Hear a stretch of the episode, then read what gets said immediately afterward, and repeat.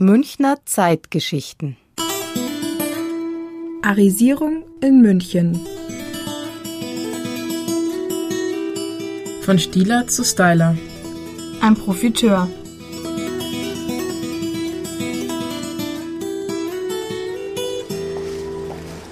Geh, Anni, du schaust ja aus wie drei Tage Regenwetter. Ich kann das einfach nicht, Barbara. Gute Miene zum bösen Spiel machen.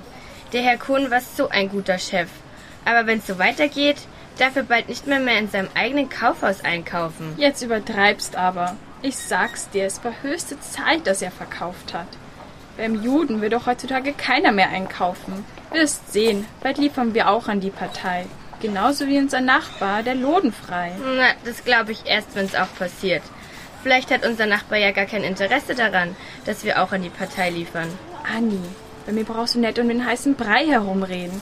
Ich kenne das Gerücht auch, dass die Familie Stalf und die Familie Frei den Verkauf eingefädelt haben. Aber unser Unternehmen wird doch jetzt nicht Herbert Stieler KG heißen, wenn es vom Lodenfrei übernommen worden wäre. Naja, fragen kann man sich aber schon, wo der fesche Verkäufer plötzlich das viele Geld her hat, um eine Firma zu übernehmen. Ich würde mich das lieber nicht zu laut fragen, Anni. Nicht, dass die Falschen zuhören. Es sollen schon Leute wegen harmloserer Bemerkungen von der Gestapo geholt worden sein. Um Gottes Willen, ich habe ja nichts andeuten wollen, Barbara. Aber du sagst es ja selber. Es laufen Gerüchte um. Das Gerücht besagte, dass Herbert Georg Stieler nur der Strohmann für die Familien Stalf und Frei war.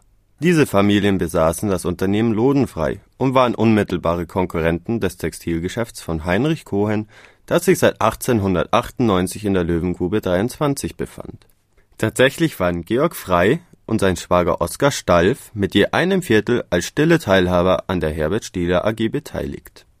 Wie Stieler von einem Verkäufergehalt seine Einlage in Höhe von 50.000 Reichsmark aufbringen konnte, ist nicht bekannt. Die Übernahme des Textilgeschäfts Cohen machte den Weg frei für weitere Geschäfte. 1938 kaufte Lodenfrei zwei günstig gelegene Grundstücke von Heinrich Cohen, weit unter Wert, um das Stammhaus der Firma zu erweitern. Herbert Stieler wurde als Chef eines Kaufhauses Teil der Besseren Münchner Gesellschaft. 1938 änderte er ganz offiziell seinen Namen. Aus dem biederen Stieler wurde der mondäne Styler. Grüß die Anni. Servus, Barbara. Was willst du mir denn so Dringendes sagen? Anni, komm doch wieder zurück. Du gehst uns Show ab. Und außerdem läuft euch super. Ich sag's da, der Stieler hat euch sauber im Griff. Naja. Ich will ja nicht sagen, dass das gut ist, dass der Kohn weg ist. Also dem der Stieler das Sagen hat, geht's nur noch aufwärts. Na, Barbara, das ist zwar lieb gemeint, aber ich bin raus beim Stieler. Ich bleib dabei, dass irgendwas nicht ganz sauber abläuft. Jetzt ist aus dem Stieler auch noch ein Styler geworden. Na, ich weiß nicht. Anni, jetzt stellt ihn nicht so, oh, der hat euch im Griff. Und er leitet die Herbert Schieler KG super. Außerdem kauft keiner mehr bei die Juden ei. Alle kämen zu uns. Besser geht's doch gar nicht. Und die Sache mit der Umbenennung, du weißt doch, das ist ein kleiner Paradiesvogel. Na, für mich ist der Chorvogel, der hat dann Vogel. Anni, ich muss wieder in die Arbeit. War trotzdem schön, dass wir uns wieder gesehen haben. Vierte. Ja, vierte. Nach dem Zweiten Weltkrieg wurde Herbert G. Styler, wie er sich inzwischen nannte, zum Prototyp der Münchner Schickimicki-Gesellschaft. Stets vornehm gekleidet, bei jeder Party dabei. Seit 1944 war er außerdem Konsul des Königreichs Thailand. Nach dem Krieg baute er sein Unternehmen neu auf, nannte es von nun an Styler und verschwieg dessen jüdische Wurzeln, obwohl er es in Anzeigen als traditionsreiches Familienunternehmen präsentierte. Im gesellschaftlichen Leben stand Styler immer im Mittelpunkt, im Geschäftsleben manövrierte er sich ins Abseits. 1960 ging sein Unternehmen pleite, auch sein Konsultitel wurde ihm daraufhin entzogen. Styler nannte sich fortan Konsul AD und führte dank seiner vermögenden Gattin sein mondänes Leben fort. Der Klatschreporter Hunter nannte ihn einen schillernden V, das weiße Haar schön gewellt, gepflegtes Bärtchen, manikürte Fingernägel, leicht gelackt, 20 Karäte am kleinen Finger.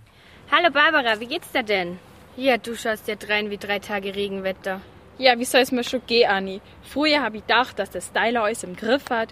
Und jetzt, jetzt bin ich arbeitslos. Die ganze Wirtschaft geht aufwärts und der Styler, dieser Volldepp, setzt das ganze Geschäft in Sand. Dem Styler geschieht's gescheit recht. Der möchte gern Geschäftsführer. Endleser weg vom Fenster. Da spricht ein wahres Wort, Anni. Trotzdem, ihr habt nicht damit gerechnet, dass er so total versaut. Naja, schauen wir mal, was die Zukunft bringt. Ich wollte eh fragen, Barbara, ob's nicht bei mir in der Boutique anfangen möchtest. Wir würden noch eine erfahrene Verkaufskraft suchen. Das klingt gut, Anni. Ich schau halt Nachmittag gleich mal vorbei.